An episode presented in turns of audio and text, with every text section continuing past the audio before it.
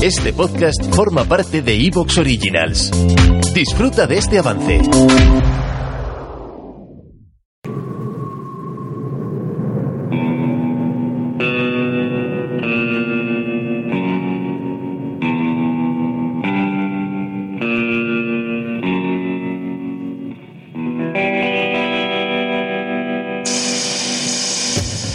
Noches de miedo.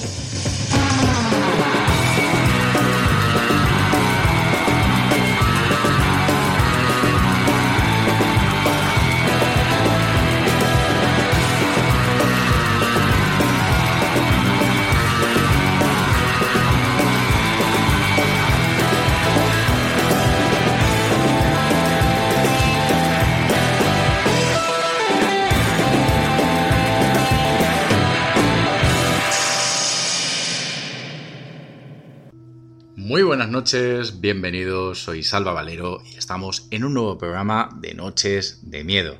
Ya sabéis, vuestro rincón favorito del cine de terror.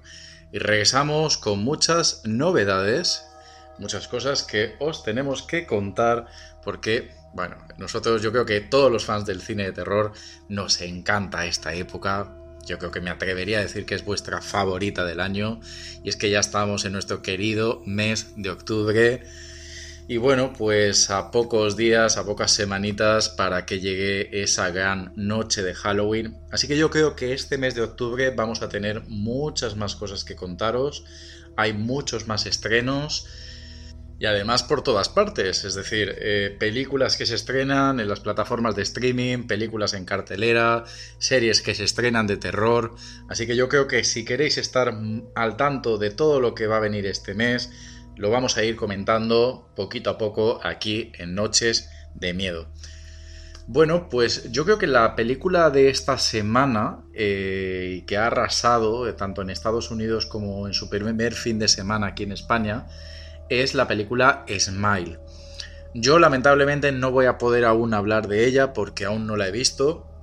Tengo muchas ganas. También os voy a decir, también os voy a decir que creo que hay reseñas que o bien les parece una película muy entretenida, muy disfrutable, algo digamos fresco dentro de lo que es el género de terror, pero también hay otros que dicen que es una película algo lenta, que esa duración alrededor de unas dos horas se hace un poquito pesada, un poco aburrida.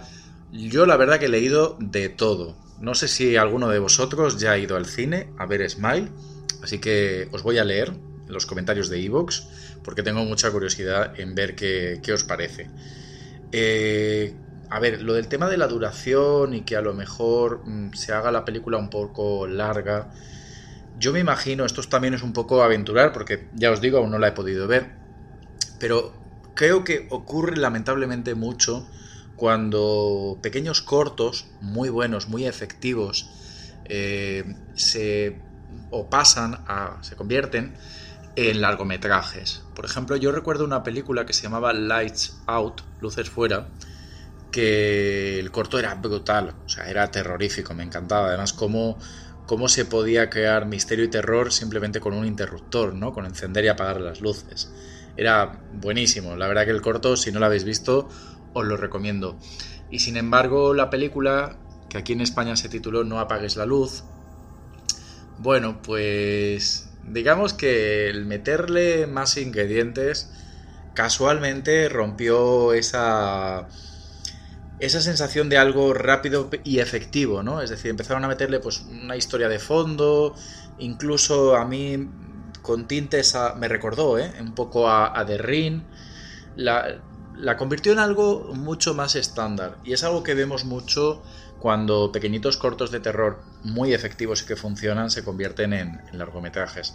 No sé si ese es el caso de Smile. Cuando la vea la película, la verdad que la comentaré aquí con vosotros. O alguno de nuestros colaboradores, pues ya nos hará una pequeñita reseña.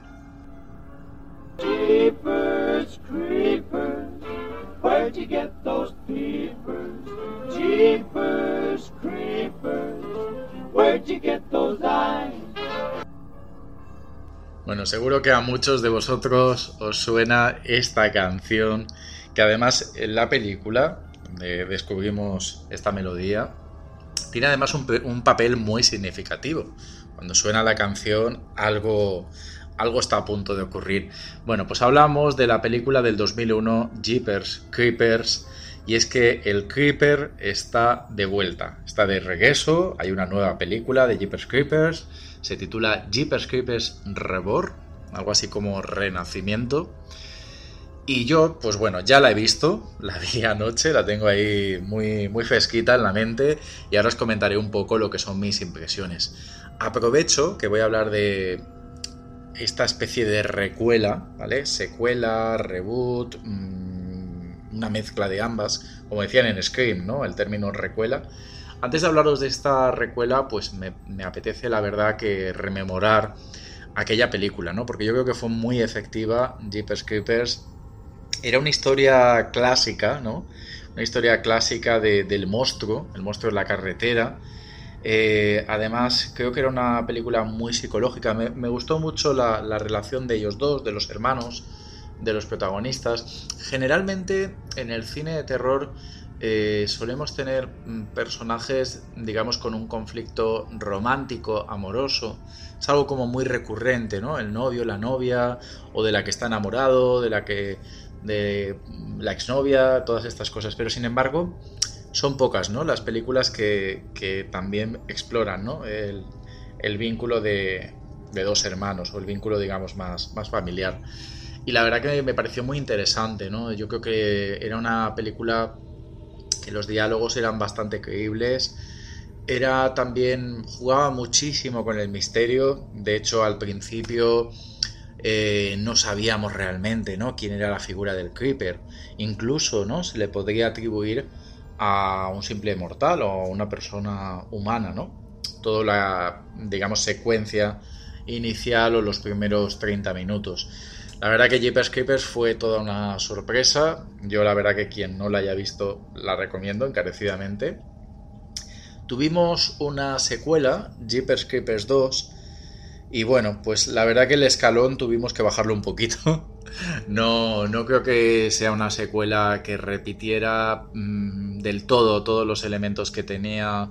Por ejemplo, los personajes eran mucho más planos.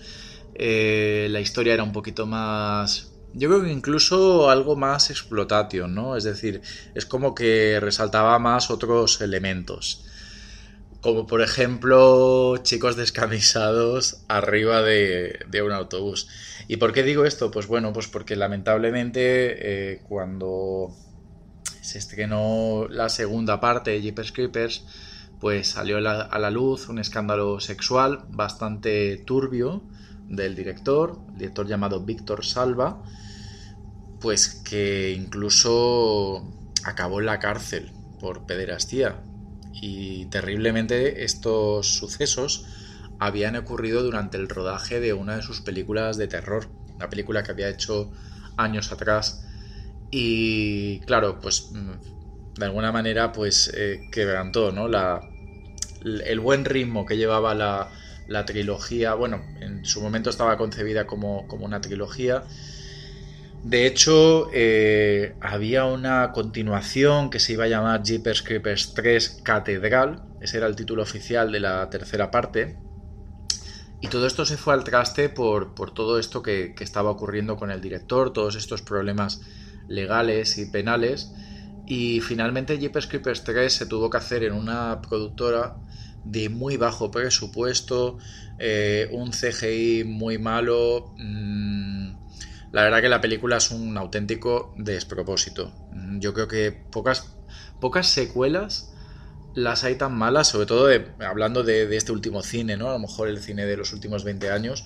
Pocas secuelas son tan, tan, tan malas como Jeepers Creepers 3. Es que desde el principio absolutamente todo, ¿no? Los, los personajes, los actores, el Jeepers, o sea, el Creepers, eh, las escenas, la ausencia de, terror, rozando de verdad un poquito más lo, irrisorio, la verdad. Así que bueno, esto pues la, sepultó, sepultó esta saga y bueno, pues como sabéis ahora estamos en una especie de oleada de, renacimientos, que es como, como se titula esta nueva entrega, Jeepers Creepers Reborns. Estamos ante una era donde grandes clásicos regresan. Eh, como sabéis, pues eh, Michael Myers con esta nueva trilogía de, la noche de Halloween, que nos queda ya muy poquito para, para poder ver Halloween Ends, prácticamente dos semanas. Eh, también tuvimos, como ya sabéis, el regreso de Ghostface, además por la puerta grande, con una muy buena película. Tuvimos de manera un poquito más discreta, por ejemplo, el regreso de Leatherface en La Matanza de Texas, ya sabéis, esa película que, que hubo a través de Netflix. Es decir, que grandes villanos del cine de terror pues han regresado. Y han regresado, como comento, ¿no? Con este concepto de recuela. No, no llega a ser una secuela más, sino que de alguna manera intentan reiniciar la franquicia. Y ahora bien, la gran pregunta, ¿lo consigue? ¿Te está gustando lo que escuchas? Este podcast forma parte de Evox Originals y puedes escucharlo completo y gratis desde la aplicación de Evox. Instálala desde tu store y suscríbete a él para no perderte ningún episodio.